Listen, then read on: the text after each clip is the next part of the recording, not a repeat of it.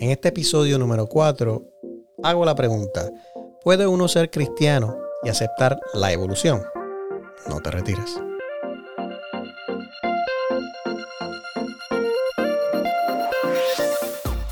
Bienvenidos a Cristianos en la Ciencia, un podcast para estudiantes, docentes y profesionales cristianos interesados en el campo de la ciencia a través de entrevistas, talleres y reflexiones, buscamos integrar la fe que nos caracteriza con el conocimiento del mundo natural que nos rodea. Cristianos en la Ciencia.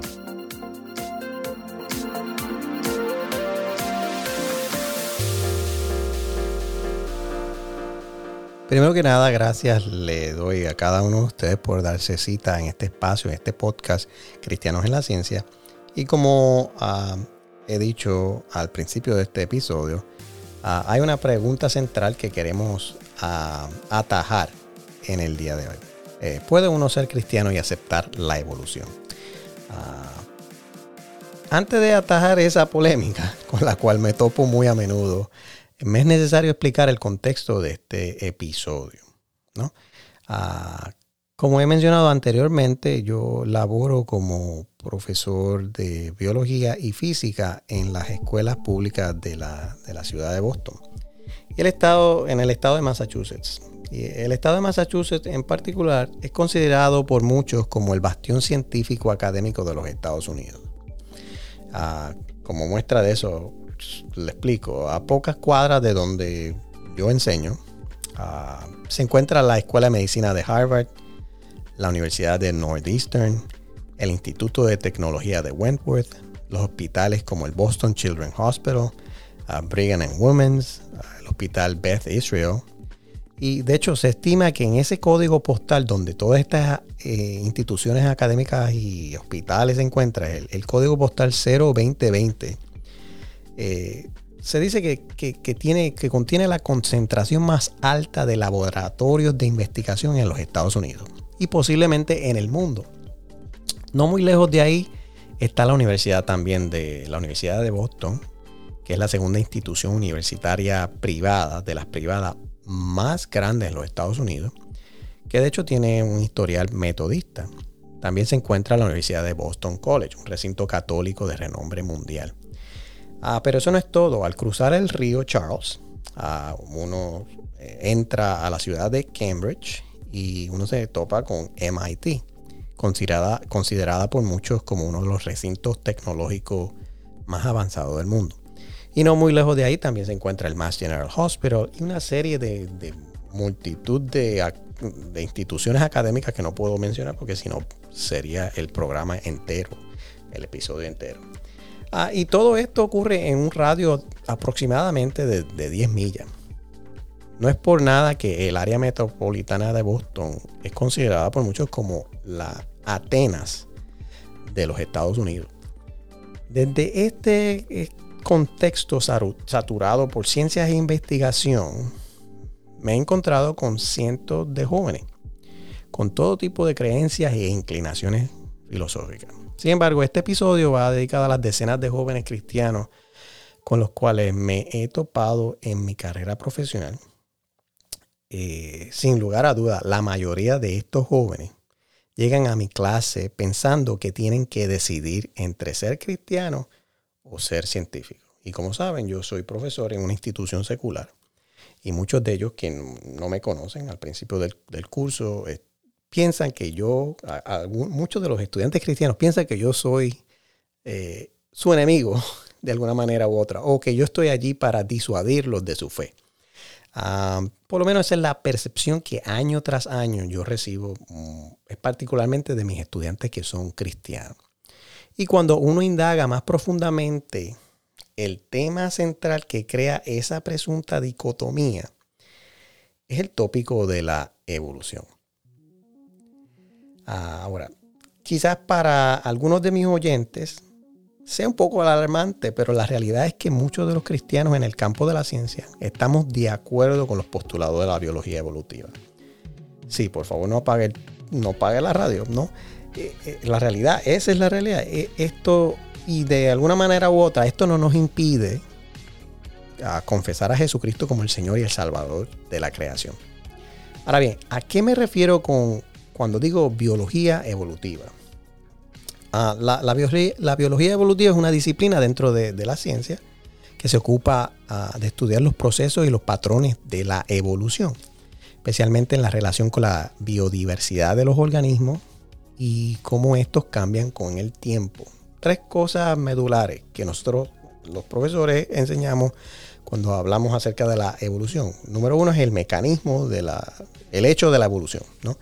Es decir, eh, la tesis central de la evolución es el, descenso de todos los organismos de un ancestro común.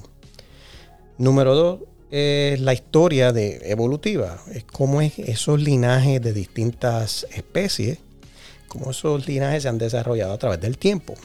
Y número tres, el mecanismo o el proceso por la cual los cambios evolutivos ocurren en la naturaleza. Así que esta tesis la, tesis central de la, de la, evolución, el descenso de los organismos de un ancestro común, es una tesis que se sostiene en la evidencia generada por disciplinas independientes como la paleontología, la anatomía comparativa, la genética, la embrionología, la biogeografía. Y en mi experiencia he visto cómo este tópico ha llevado a muchos jóvenes cristianos a experimentar crisis de fe. Ah, porque piensan que uno tiene que de alguna manera u otra escoger entre lo que el profesor está diciendo acerca de la evolución o lo que el pastor me dice el domingo en la iglesia. Y cuando los estudiantes te topan con uno que eh, enseña la evolución de lunes a viernes y predica el domingo en la congregación, se quedan como que, ¿cómo esto es posible? y, basado en eso, eh, eh, parte la, la, pregunta de este episodio. En mi trabajo como científico y educador cristiano siempre he tratado de demostrarle a mis alumnos que las verdades devengadas por medio de los rudimentos de la ciencia no contradicen las verdades reveladas en las sagradas escrituras.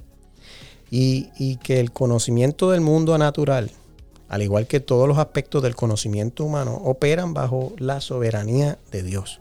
Y por lo tanto, el creyente en Cristo no necesita entender la relación o la interacción entre la ciencia y la fe como, como, algo conflictivo. Sin embargo, yo tengo que ser muy claro. La percepción del conflicto entre la ciencia y la fe en las mentes de, en las mentes de mis estudiantes no sale de la nada.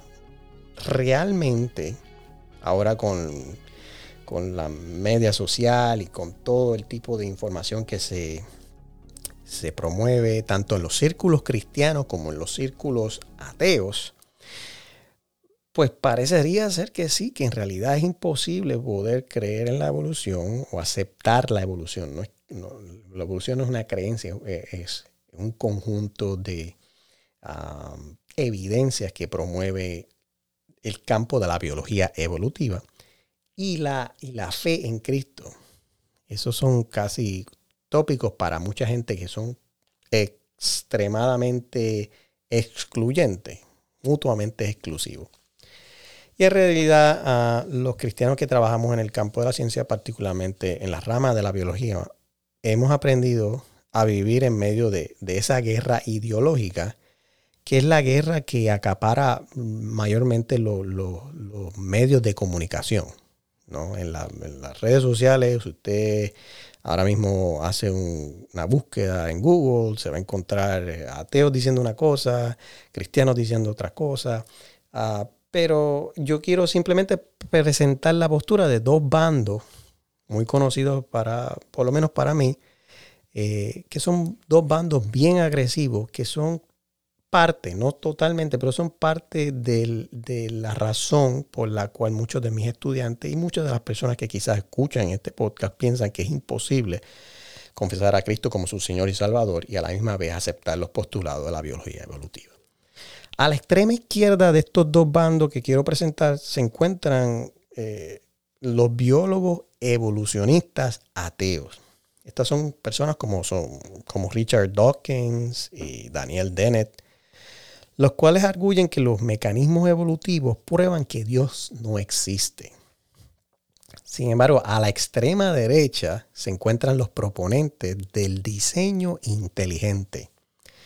como personas como el abogado Philip Johnson, que ha escrito cantidad de libros criticando la evolución, el bioquímico Michael Behe, el filósofo Stephen Mayer, y en el mundo hispano parlante nos encontramos con el doctor ah, Antonio Cruz, eh, que eh, es un escritor que ah, publica muchos artículos en Protestante Digital. Y este, este bando del diseño inteligente arguye que el cristianismo es incompatible con la teoría de la evolución. ¿no? Y por otro lado, tenemos que los biólogos ateos reclaman que no se puede ser, no puedes creer o, aceptar la evolución y a la misma vez creer en Dios. Interesantemente, los del diseño inteligente hacen lo mismo, pero en reversa. No se puede creer en Dios y aceptar lo que la biología evolutiva dice acerca de la biodiversidad de las especies en este planeta. Y pues entonces, ¿quién tiene la razón en, este, en esta pugna? Ah, en realidad el asunto no es quién tiene la razón. Si, si se analiza esta polémica detalladamente, uno se da cuenta que ambos bandos reclaman lo mismo. Ah, la, lo que reclaman es la incompatibilidad de la creencia en Dios y la creencia en la evolución. Y si, y si ha estado escuchando este podcast, obviamente, eh, pues se dará cuenta que estos bandos operan dentro de lo que hemos hablado acerca del modelo conflictivo entre la ciencia y la fe.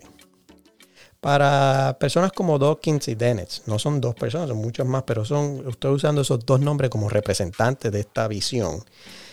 Estas personas han adoptado lo que se conoce como el cientismo un concepto que es distinto a la ciencia. Ah, pero lo que confunde a la gente es el hecho de que Dawkins y Dennis son realmente son científicos bona fide. No estamos hablando de personas que no son, son, son personas educadas en la ciencia, son realmente científicos. Ahora, no porque hayan científicos ateos quiere decir que la ciencia apoya el ateísmo. Y eso es lo que a algunas de las personas se les hace difícil de diferenciar. Ser científico no necesariamente significa adoptar el cientismo. Y, pero entonces, ¿qué es el cientismo? Bueno, en términos filosóficos, el cientismo consiste en un reduccionismo epistémico. Eso suena complicado, pero lo que, en palabras simples, el cientismo es una ideología que promueve que la ciencia, el, concepto de la ciencia, el campo de la ciencia, es que promueve que es el mejor o el único medio objetivo por el cual el ser humano conoce la realidad. Todo, que, todo aquello que esté fuera de la ciencia realmente como que no existe. Eh, todo lo que hay es el mundo material y las ciencias naturales son la mejor manera de conocer la realidad donde nosotros nos encontramos. Eso es lo que eh, estos científicos eh, reclaman. Obviamente, dentro de este punto de vista, confesar que Jesús es la imagen visible del Dios invisible no es más que un cuento de hadas para estas personas. De nuevo, para, para científicos como Dawkins, la materia es la realidad fundamental del universo. Y el entendimiento de la materia, pues, solo se suscita por medio del estudio sistemático de las ciencias naturales. Ahora, estos científicos ateos ven en la evolución, un mecanismo estudiado dentro de la, de la biología evolutiva, ellos ven que esto es un, promueven este mecanismo como si fuese algo omnipotente, que carece de finalidad, de propósito y que elimina la necesidad de creer en Dios. ¿Será eso cierto? Esa es la pregunta que quizás yo quisiera llevar a ustedes que me están escuchando. ¿Será cierto que la evolución es un mecanismo que carece de propósito y elimina la necesidad de Dios. Ah, no cabe duda que estos individuos han intentado secuestrar el entendimiento de un mecanismo natural para promover sus inclinaciones ideológicas personales. Lo cierto es que el cientismo, en términos filosóficos, se, conoce como el naturalismo metafísico, trasciende los límites de lo que la ciencia puede establecer. Ah, es importante reiterar que la ciencia tiene límites. La Academia Nacional de la Ciencia de los Estados Unidos define la ciencia como una forma particular de conocer el mundo. No una forma totalitaria, sino una forma particular. Y en la ciencia las explicaciones se limitan, o sea, que están limitadas a aquellas cosas que, que están basadas en observaciones y experimentos que pueden ser sustentados con, por otros científicos y las explicaciones que no pueden basarse en evidencia empírica no son parte de la ciencia. Así que los biólogos ateos cientistas hacen conclusiones que van más allá de lo que la ciencia pretende hacer. Sin embargo, los biólogos ateos cientistas no son los únicos que tergiversan los límites de la ciencia. Necesitamos hablar de, de ese bando a la extrema derecha. Ahí se encuentran los proponentes del diseño inteligente, un grupo de individuos que se ha dedicado a desacreditar los principios de la biología evolutiva mayormente dentro de los círculos evangélicos en Estados Unidos. Y en los últimos años los proponentes del diseño inteligente operan bajo la sombrilla de la organización Discovery Institute en Seattle, en el estado de Washington, Estados Unidos. El Discovery Institute define el diseño inteligente, porque hay que definirlo si usted no lo ha escuchado, de la siguiente manera. El, diseño inteligente se refiere a un programa de investigación científica, según ellos, así como en una, comunidad de científicos, filósofos y otros académicos que buscan e, evidencia del diseño de en la naturaleza. La teoría del diseño inteligente sostiene que ciertas características del universo y de los seres vivos se explican mejor por una causa inteligente, no por un proceso no dirigido como la selección natural. Preste atención porque ahí está el, punto clave. Los proponentes del diseño inteligente posicionan la selección natural, un principio básico de la biología evolutiva, como un mecanismo diametralmente opuesto a la noción de una causa inteligente. En otras palabras, los proponentes del diseño inteligente, igual que los ateos evolucionistas, nos ponen a decidir, a escoger entre la selección natural, o crees en la selección natural, o crees en Dios.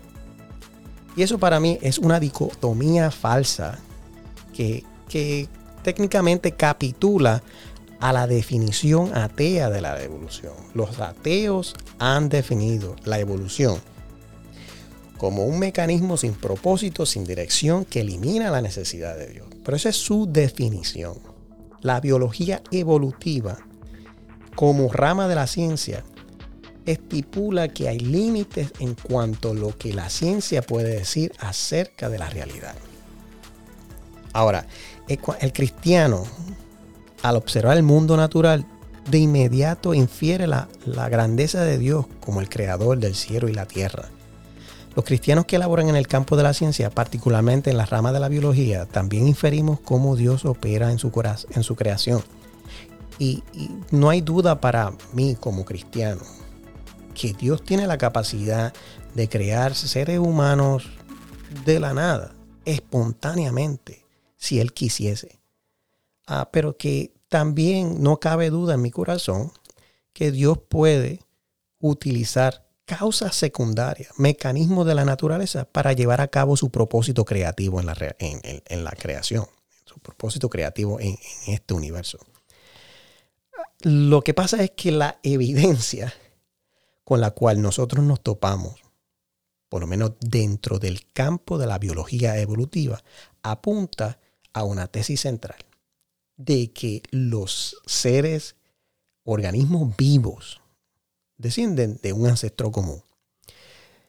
Ah, la animosidad, por otra parte, en contra de la evolución de los partidarios del diseño inteligente, responde a la imposibilidad de esto de distinguir adecuadamente las teorías científicas en sí mismas de las posiciones filosóficas de sus intérpretes ateos. En otras palabras, el diseño inteligente es una posición reaccionaria hacia lo que los ateos han dicho acerca de la evolución.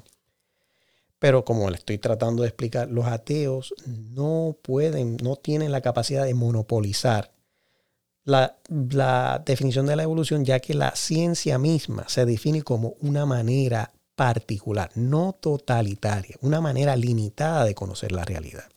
Sea que ya cuando los ateos entran al cientismo, están, están yendo sobre los límites de lo que la ciencia misma pretende hacer.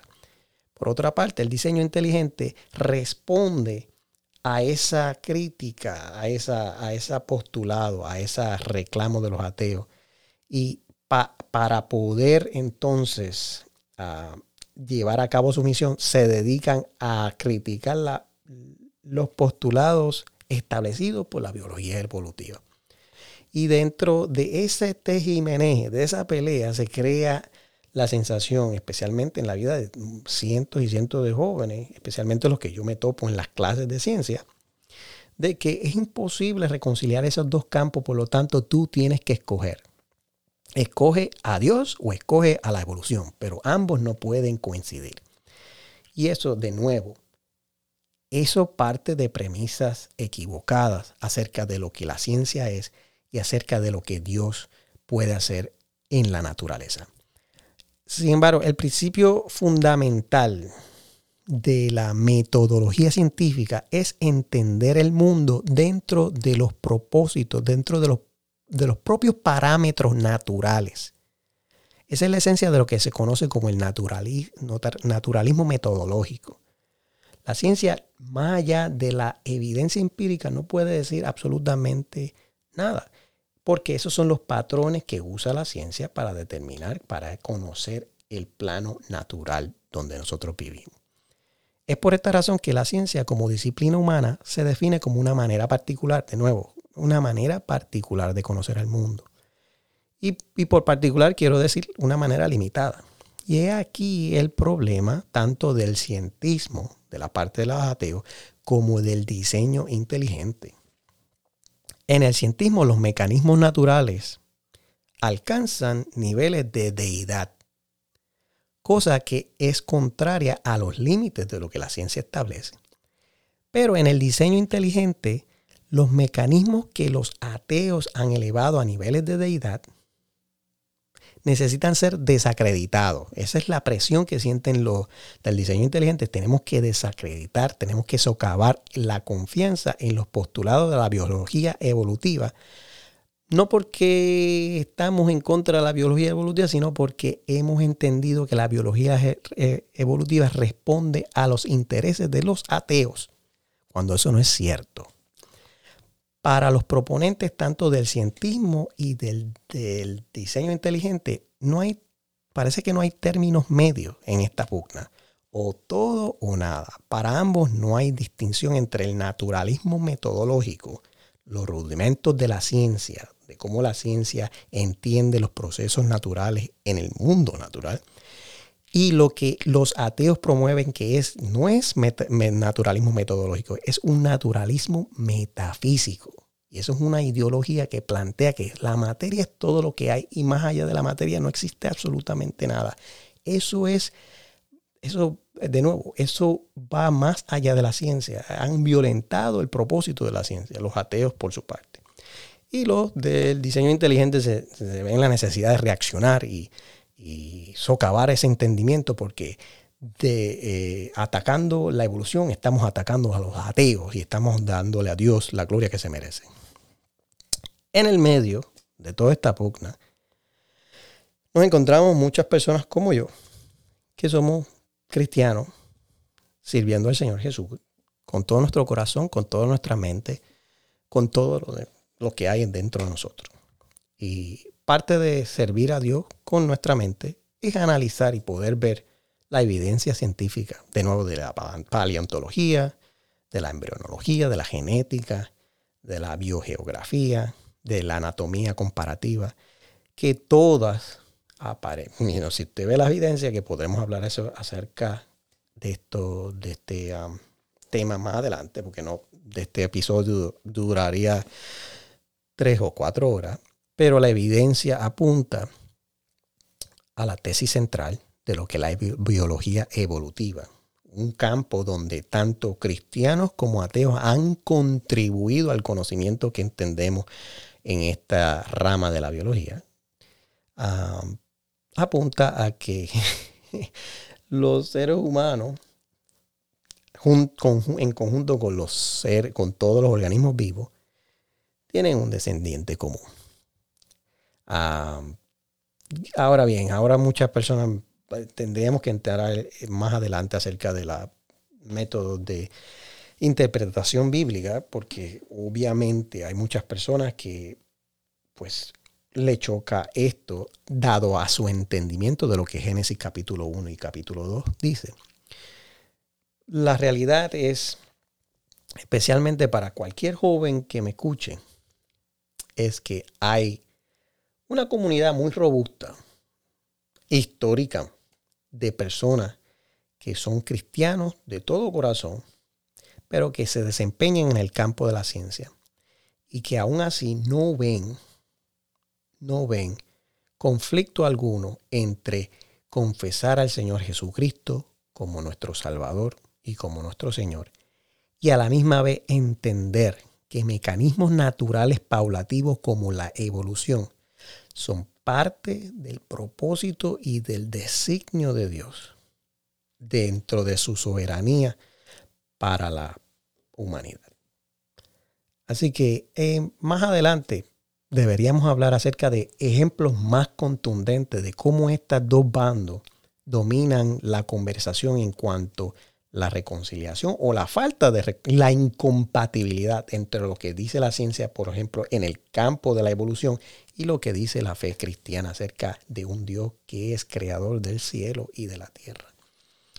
Y próximamente quizás deberíamos hablar acerca de este, del tema de la explosión cámbrica. Cada vez que me llegan muchos comentarios en la página uh, eh, de Facebook y en la página de Instagram acerca de cómo es que la explosión cámbrica, de acuerdo a tal persona y a otra persona, o esta persona o otras personas, que por lo general son personas que pertenecen al movimiento del diseño inteligente, cómo es que la explosión cámbrica desarticula o socava, el, eh, socava los postulados de la evolución dentro del campo de la biología evolutiva. Tendríamos que hablar de eso en la próxima. Pero por ahora, si eres joven o adulto que me escucha, cuando hago la pregunta, ¿puede uno ser cristiano y aceptar la evolución? La respuesta es sí. Uno puede ser cristiano y aceptar la evolución. ¿Qué cómo? Seguiremos hablando. Gracias por sintonizar este podcast. Búscanos en Facebook o Instagram bajo el nombre Cristianos en la Ciencia. Allí podrás dejarnos tus comentarios o ideas para futuras conversaciones. Suscríbete al podcast en tu plataforma de audio favorita y comparte nuestro contenido con tus amistades. Cristianos en la Ciencia.